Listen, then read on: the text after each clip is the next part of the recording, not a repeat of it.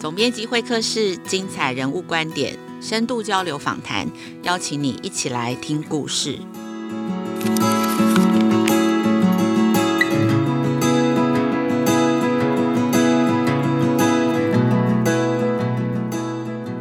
家最近好吗？我是雅慧，从小我就非常爱阅读，但是小的时候其实家里哦适合我看的书很少。然后小学五年级之前哦，我们那时候小孩很多，所以呢都是只有读半天，时间很多很多，所以我就记得我家里所有只要有字的纸。都会被我拿来读哦，包括那种黄历啊，或者是说那个大人报纸的分类广告啊，或者是说只剩下半本的琼瑶小说啊，文言文版的《三国演义》都会被我拿来读哦。那个时候其实儿童阅读出版品没有那么多，所以像我这种很喜欢阅读的小孩，大概到了小学五六年级升国中，我就必须转大人了，所以就一下子就从童书这种公主就会跳到。去读什么琼瑶啊、金庸，或是那个卫斯理的小说。所以，其实以青少年为主角的这种成长小说，在我们小时候成长的时候，其实是没有这种出版品。那今天总编辑会客室的现场邀请到一个说故事的人，张友渔老师哦。然后张友渔他其实是得过金鼎奖的作家，然后也是得过金钟奖的编剧。他写过非常多的小说。那因为他写的小说很多故事的主角其实大部分都是少年，所以他作品的读者很多是中小学生。那我自己其实是因为伴随我小孩阅读的成长过程中，我才认识张有余。然后他在亲子天下出过很多非常好的小说，包括《西贡小子》啊，《我的爸爸是流氓》，《小头目优马》，《闷蛋小镇》。阿国在华东骑单车，橄榄树下，其实好像应该还有哦。但是最近的那个新书，我的同学是一只熊，我非常的喜欢。然后我读完以后被深深的感动，而且我发现其实这本书不止小孩喜欢。那像最近我有介绍这本书给我的大人朋友哦，其实他也读的最后就是涕泗纵横这样子。所以我今天的会客室特别邀请张友渔老师来谈谈他的作品，我也很想跟大家分享我在读故事当中得到的感动。那先请尤宇老师跟大家打个招呼。Hello，听众朋友们，大家好，我是张友余 老师好。那我想今天的那个第一个问题，我很好奇，我想要问老师，就是其实老师自己的学经历的背景，就是看起来跟这种文学什么好像毫无关系哦。你可不可以谈一谈你是怎么开始写作的？因为写作几乎是你终身的职业，你已经写超过二十年了，所以你是从什么时候开始发现你喜欢写作？我是二十八岁开始学习写作，然后三十岁成为专职作家。但是我们不可能一下子就跳到二十八岁，所以我应该从我小学的时候开始说。我小学的时候发现自己很爱写作，或者很厉害，那个部分是老师每次都会叫我起来念作文给大家听啊。我所有的学科里面，只有作文这一科得到很多的赞美，所以被赞美是一个很大的能量。就你常常被赞美，作文被赞美，数学虽然那个很差，但是你作文很好，有一样比别人强，其实就已经够你得意了。在小学的时候，一直到小学、国中、高中，其实我的作文一直都是全班最好的，所以应该是小学的时候培养了写作的热情还有热爱。那到底什么时候才发现自己很爱写，而且能写呢？就是。跳到二十八岁了嘛，就是说，哎，我们内在的某一些东西好像逼着你要去写作了，然后逼着你觉得很多东西要写，但是好像抓不到技巧，然后我就到更新写作会去，在那边学习了三年，其实都是听很多很多的讲座，并不是真正在学写作，他也没有真正在教你怎么写作。那真正会写，是因为我们自己私底下同学组了一个写作会。儿童文学，为什么我们会组儿童文学？是因为协会请了一个作家，叫好像是林秀芳还是什么，他就来讲了一些儿童故事，放了很多的幻灯片，非常精彩啊！我在那时候当下才觉得说，啊，这就是我要写的，这就是我要找的，这就是在那里等了我一百年的东西啊！所以那当下我就决定我要写。我在更新三年学了小说，还有散文哦，报道文学。我觉得这些都不是我要的，儿童文学才是我真正要的东西。我想问老师，就是老师，那就是你从小学开始就已经知道自己的写作比同学都好了。对，升学的时候你怎么没有朝这个方向去发展呢？因为我们只有作文很强嘛，数学也不好，其他英文也不好，什么东西，就是说我们对考试是很弱的。就是说，我们知道我们自己考试不行啊，比如说我我的驾照都要考了七次才考到，这件事情很受打击。我高中毕业啊，我说我要去考花莲的学校，因为花莲比较厉害嘛，我就坐在那个柚子树下，我就假装要考试，其实都在看小说这样，其实也都没有去考，后来还是去念了我们镇上的学校这样，所以是是考不到，所以其实，在那个成长的时代。生涯探索这件事情其实是被考试分数决定的。对，就是说你虽然很清楚知道自己喜欢写作，也擅长，但是你的这个分数没有办法有一个程度，就很难做选择。这样子，我觉得现在这个现象还是存在的，嗯、就是说你没有大学文凭这件事情，就算今天我写了快五十本书，我没有大学文凭这件事情，我还是被某一些人歧视。嗯，所以老师现在还是会有。那我其实蛮想问问看，就是从十八岁到二十八岁这一段，老师十八岁高中毕业以后，其实就开始工作嘛，然后也还没开始往作家这个方向走，到二十八岁才开始学。那这个阶段你都在工作，可是你那时候是怎么样可以下定决心，就是放弃工作去开始学写作？其实这是一个蛮大的一个选择，而且其实蛮不知道前面会不会成功。呃，我觉得应该是我参加了一个儿童文学创作比赛嘛，那是我第一次参加比赛，然后我写了我的第一个故事，然后投去那个省教育厅的儿童文学创作奖，我的第一个故事就得了佳作，那有一万块，我妈妈告诉我的故事，所以那是很大的成就。我第一次写故事，然后投到那里去，然后他就得奖了。然后第二年我又投了一个故事，然后他就得首奖了，所以我就觉得啊，可以了，可以了，我可以靠这个写作为生，我就把工作辞了。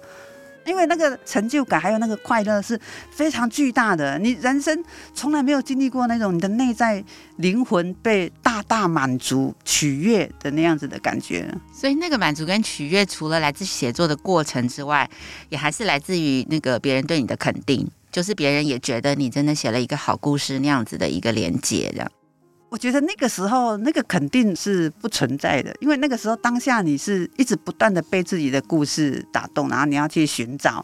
因为我们就是没有大学文凭这件事情，在有很长的一段时间是被忽略的啊，你也不在意。然后因为那个东西反而是一个好处，就是说我们没有包袱，我们可以蹲得很低，我们可以去送花，我们可以做任何的职业，因为我们没有那个包袱。所以我们可以，我做过很多很多的职业，它其实到后来都变成你写作上的养分了。嗯，所以你觉得那段的人生经验，其实回过头来看，都是写作的养分。这样子。对对对。我也觉得老师其实老师故事里头有很多的细节，其实很多故事里头感动人的都是那个故事的情节，或者是说一些对话，你会觉得很真实。然后那些东西是推动你往前，而不是一些。形容词啊，或是词藻啊，或者是说什么？对，就是说，因为我们在看很多作品的时候，我们会看到那种对于生命或者是生活的那种精炼啊。但是我们大部分人写作的书里面，很多刚开始学习写作也好，或者已经写很久的书的人也好，就是说他作品里面呈现的对话是非常虚弱的。他有时候是为了要让他的故事长胖啊。就是说，对话其实要写得好，你就是常常要跟要去听别人怎么讲话。我常常跟学生说。如果路上有人打架，你要不要停？要不要停下来看一下？大家都说不要，因为很危险嘛。但是我们可以走远一点看一下，别人吵架的时候用什么语言。我们不用把那些什么很粗鲁的语言全部通通都收纳进去，然后一字不漏改，因为一定要修改嘛。但是你要知道别人怎么吵架，略作修改之后，它就会变成一种很真实的吵架实景。就不会说我们自己编的，用编的，其实你会有编的做作的痕迹，这样。嗯，所以老师其实从生活经验中累积很多这种写作的素材哦。可是其实老师自己也还是非常爱阅读，就是你要可以说故事跟写作，你还是需要有很多才心、心火，这些可能来自观察。可是其实阅读也还是蛮重要的。我上次我们聊天。老师其实有谈到您的阅读经验，而且我觉得很有趣。你说史坦贝克就是你的老师这样子，可不可以谈谈老师你自己童年的阅读经验是怎么开始，是什么样的情景呢？因为我们阅读应该是小时候就培养起来的嘛，就是我们自动觉得故事非常好看，故事那么好看，为什么没有人爱看呢？为什么现在孩子都不爱看？我们小时候爱看的不得了啊！就是说我们家里书房的书，通通都被我读过了嘛。然后你看，就是说我们四五年级，我们就把琼瑶的书都看完了，我们知道爱情是怎么回事，我们知道很多大人的秘密，所以我们算是早熟的孩子。然后呢，那时候就对字非常的着迷嘛，就是说，呃，《水浒传》也读嘛，然后《小妇人》也读嘛，然后《海狼》哦，还有《孔雀东南飞》这么难的，就是说我们试着去读它。国中的时候稍微能读。孔雀东南飞。对，那时候你。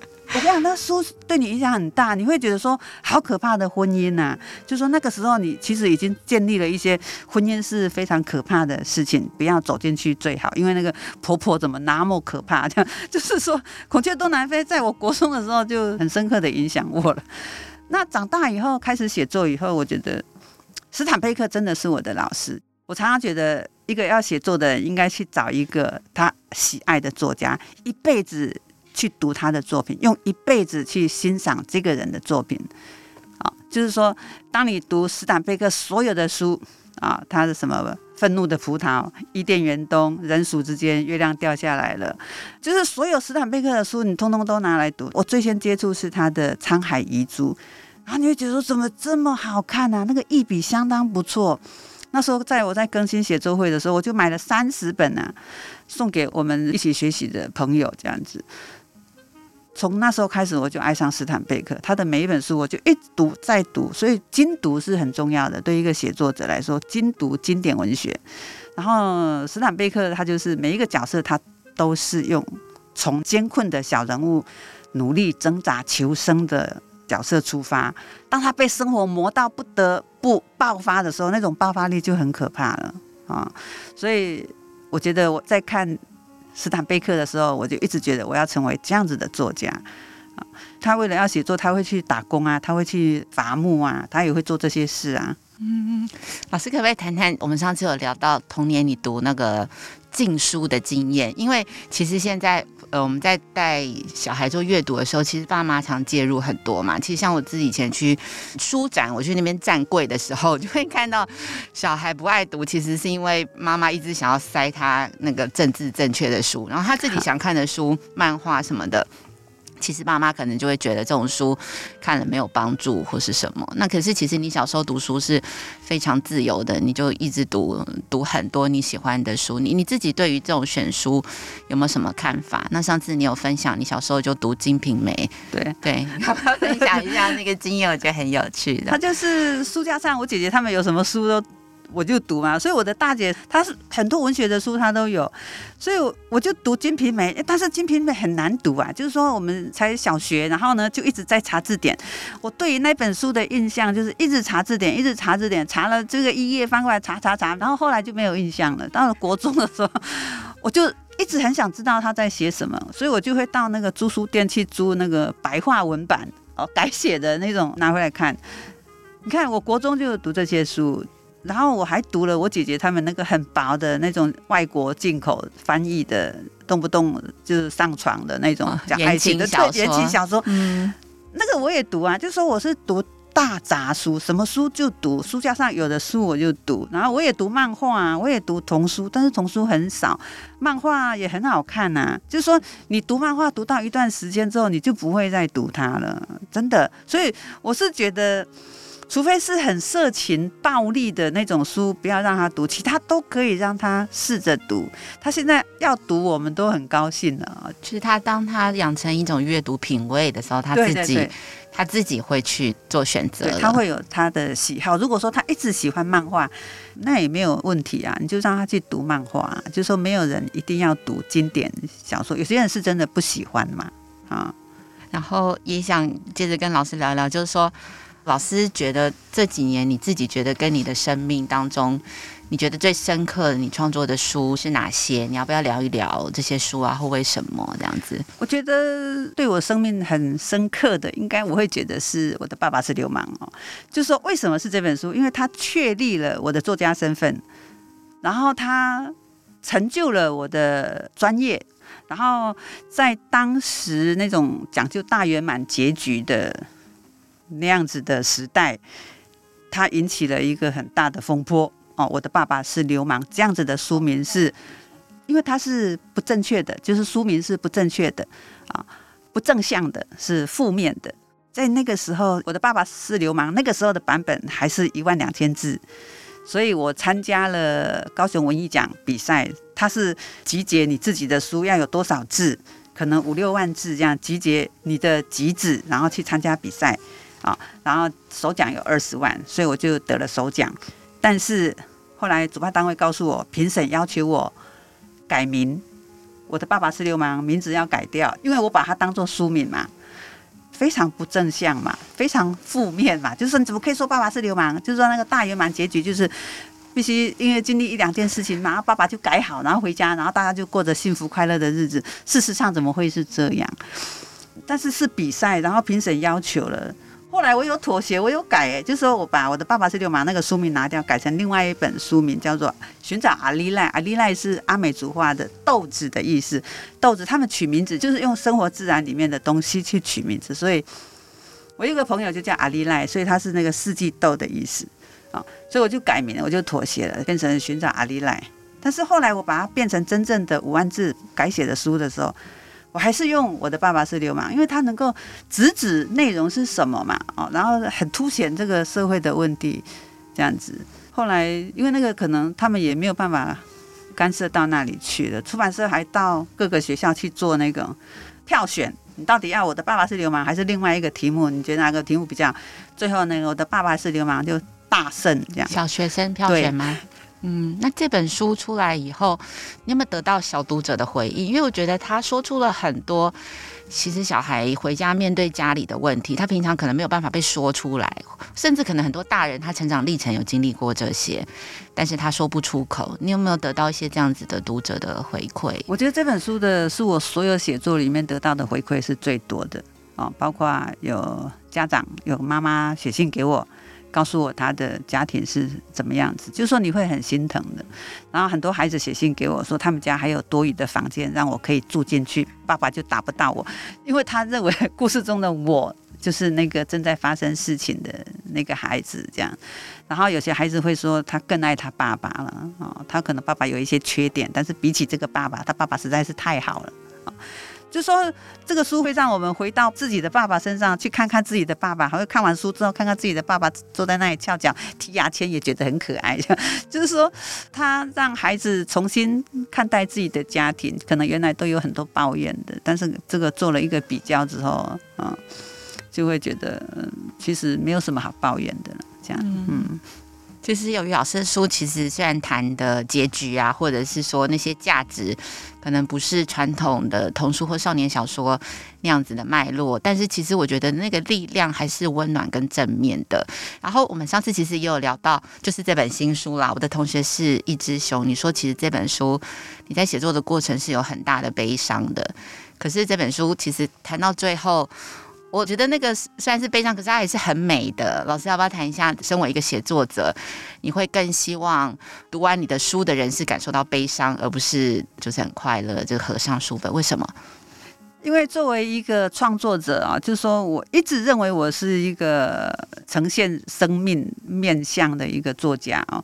与其让读者笑，我更想让读者哭啊。因为我曾经读过一些让我哭泣的书，当我哭过以后。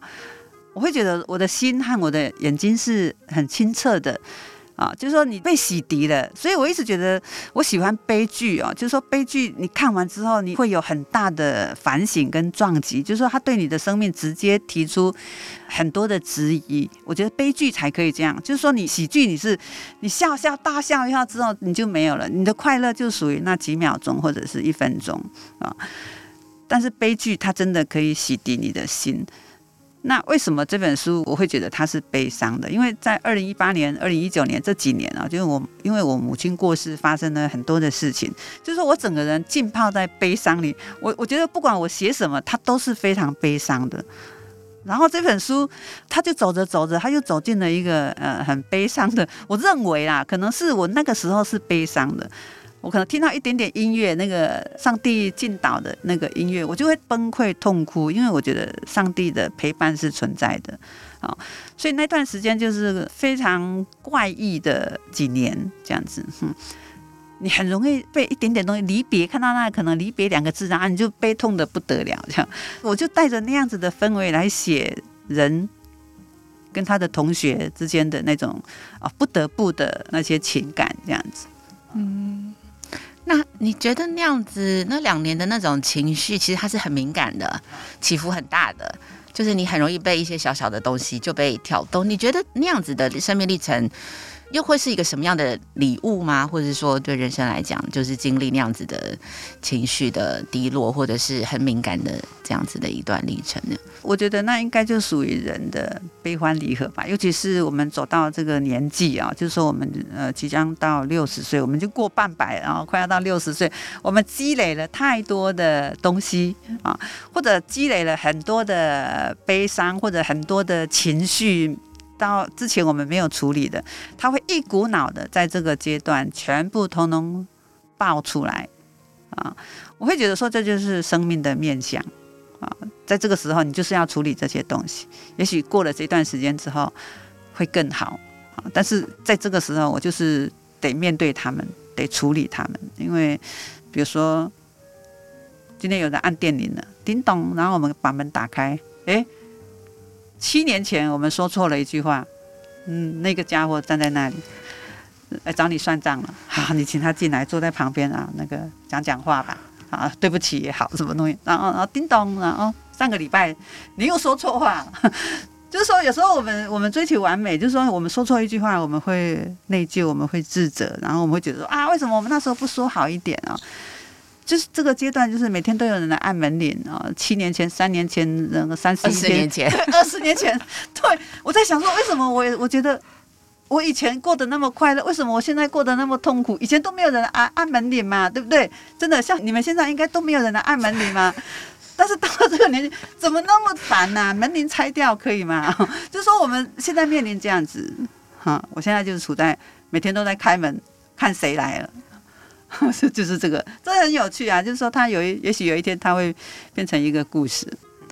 那老师觉得，我们把这些情绪沉淀，你写成故事让孩子读，你觉得给他们的礼物是什么？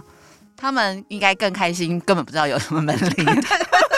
对，但是就是说，嗯、我们现在告诉他说，你六十岁的时候，你一定会每天都会有人按门铃，他是无法理解的。但是我们能够告诉他的是，善待每一个人，好好的说话。你了解吗？就是说，你霸凌别人，其实你在十年、二十年之后，你会比那个被霸凌的那个人更痛苦，因为你呈现出来的是你是一个怎么样的人。哦，我们我们现在为什么会感觉到痛苦？因为我们回想我们以前居然是那么恶劣的人，虽然我们现在都改过向善，但是过去的那个人一直出现，然后我们要一直不断的去修复，告诉自己啊，接受他。就是这样，所以我们能够用这些例子告诉他，好好说话啊，不要霸凌别人啊，就是说友善的对待每一个人，对你是有帮助的。你会，这是为了你未来很快乐的往后的每一天所做的啊。所以其实同理心，对，不需要一直讲，对，其实透过阅读这些不同的故事跟小说，你就可以从中得到一些感动，这样子。嗯，所以老师在写一个故事的时候，比方说你在写这个黑熊的时候，你从一开始就想要写这个黑熊，然后我要，还是说有的时候是故事自己带着你走这样？我觉得这个东西绝对是哦，因为像我的同学是一只熊，这个点子其实冒出来很久了，只是当初本来是要用绘本的方式呈现嘛，当初也不是只有这只熊，就是教室里面这个教室会有熊，那个教室会有猴子，另外一个教室会有山猪。哦，之类，就是说它会是一个很特殊的学校，就是它开放给一些天赋异禀的动物们，然后进到学校来，每班都可以收容一个。啊，他们每班都会有一个特殊的同学，然后本来想用绘本来处理的，然后我就自己画了一张图，然后就觉得好难画啊，因为我不会画，然后觉得好困难哦，猪也很难画，然后那个山猪的那个熊的鼻子超难画的，你画到那里你就觉得哦，就搁着了。然后你就会觉得说，这故事这样子真的好像不太行，然后他就搁着，搁着搁着，然后你时不时就会拿出来想一想，看一看，再画一画，又失败，然后再搁着。哦，所以一个档案有时候一搁，它就会搁了七八年。它所以它是七八年前的一个点子啊。所以关于点子，就是像最近我在敷那个高丽菜的种子，因为我们要种高丽菜了嘛，所以它种子一敷，然后你会发现说有些种子很快它就爆裂，然后第二天它就发芽了。但是有有些种子最后一颗都要十天。所以我们把这个一天当做一年来看，所以有一些种子它要必须孵十年啊，你才能够呃孵出好故事。就说有时候一个很好的点子，如果你急就章的去写成，你会浪费它。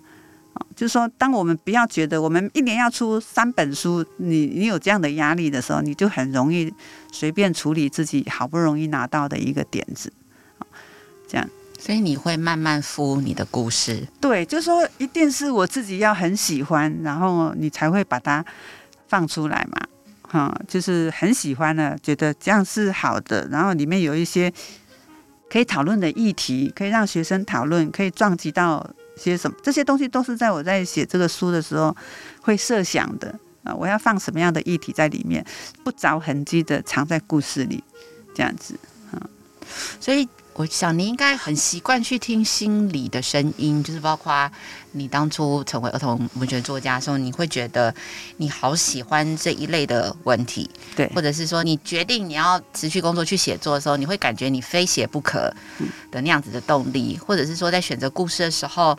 有些故事你会放七八年，放在档案夹里头都不去动，可是你就是要等到他来找你，就是我真的很想写这样子。对，就是说他不是放在档案夹，我们就不管他哦。就是说我们时不时还会把它打打开来关心一下，因为他们每个都好像一个箱子。哎，我们今天看电视，或者我们今天再去散步在森林里面的时候，我们就会收集到一些东西，然后我们会有一些想法，然后就把它放进去。就好像在收集啊，当他收集个够多的时候，你的感觉很丰满的时候，然后你就可以开始带他出来散步啊。然后因为我写作需要大黑板，我们家有三块大黑板，所以当他开始成熟之后，我就会在黑板上写下任何我收集到的点子。因为你你走到哪里想到哪里嘛，然后你刷牙的时候，我也会走到大黑板前一直刷一直看这样，所以他是处在你的创作氛围里面。哦，所以这样的状态处理好，说整个黑板都写满了之后，差不多你就可以开始写。所以老师大黑板上只有一个故事吗？对，就是当你专心写的时候，一次写一个故事。对，对，只能写一个故事。当然，这个黑板会有这个黑熊，另外一个黑板可能会是我最近要处理的事情，或者是啊临时接到的啊邀稿或者是什么就会处理，然后那个东西也要赶快处理，这个就会先搁着，然后再去处理那个。我有一个很糟的现象，就是我常常吃碗内，然后看碗外。就是说，比如说我在写啊江湖的时候，然后那个黑熊就会一直跳出来，好，就是说，然后你就会说啊，你等一下，你等一下，然后写一写之后，然后他又跳出来烧你的痒，然后你就先把江湖放下，然后再去安抚一下黑熊，然后呢再写一点点东西，然后再回来写这样子。就说我会有这样子，所以当我在写黑熊的时候。会有另外一个 在后面排队的等不及的，然后就一直戳你，一直戳你，然后你要我一直都会一直处在这样子，我的写作一直处在这样子，就是说你在写这个东西的时候，你已经在看在下一个故事了，这样，嗯，就好像同时烧三壶水这样，对对对对，但是就是所以这个东西你你不能说它不好，它鞭策你赶快把这本书写好，下一个故事在等着你了。对。OK，好，那我也想跟老师聊聊。老师最近是住在一个嘉义的一个小镇哦，然后在准备写新书嘛，然后也做了很多田野调查呀，还要去学那个什么啊，就是我要去学习水产养殖。对对。对 然后老师对于那个小镇的生活细节都会有很多有趣的观察，然后进到那个小镇的学校去当住校作家。那老师要不要谈谈，就是说进到小学当住校专家的时候，你对他们的现在小学生的一些观察？他们的阅读啊，你觉得跟以前你的小读者有没有什么不一样？这样子？嗯、呃，因为这次时间其实蛮短的嘛，是不是差不多十天两个礼拜这样子？所以那时候，尤其是我要教他们创作绘本嘛，所以我并没有教他们阅读啊，但是呃，我有尝试的啊，拿出他们走廊上有的书啊，就是拿出来说几个故事啊，就像我啦，我我就找一下，他们说你是作家哦，我说是啊，那你写什么书？我就说，他说那边有你的书吗？然后我就赶快奔过去看。如果没有我的书就太逊了，对不对？没有办法，没有东西证明我是作家，你知道吗？我就在那里找找找啊，有林世仁啊啊，有王淑芬啊啊，没有张友渔，然后我就找找找找找到后来找啊，终于有了，终于有证明我身份的东西了，就是《迷雾幻想湖》啊，终于有这本书了，我就很高兴，把它抱到教室，然后就开始说这个故事的精华哦，扁柏精灵、快木精灵，然后小头目优马要当头目了，然后他不想当头目，他只想雕刻，然后发生了一些事，然后把这个故事。故事的影子勾出来啊，端出一盘菜，香喷喷，看他们要不要吃这样子。所以我就讲完之后，谁要借？谁要借这本书？然后所有的人都举手，我我我我我，然后他们就就分给他们，然后带回去读。就是说我到乡下，不是哎，或者是不是乡下？就是我我我如果到某一个地方去演讲，然后有经过图书馆，或者我有时间待在图书馆一些时间，或者演讲的场合就在图书馆，我就会用这一招。然后去找一下，哎，我看过的书，而且我很喜欢的书，然后就拿过来，然后告诉他们这个故事，但只说到一点点，然后把他们的兴趣引出来，然后再问他谁要在这本书？我告诉你，效果非常好，每个人都举手，但是事后他们有没有读，我不知道。但是他这是一个很好的开始啊！你愿意把这本书带回去，然后读它，这样子。嗯，所以其实每一个人都是喜欢听故事。对。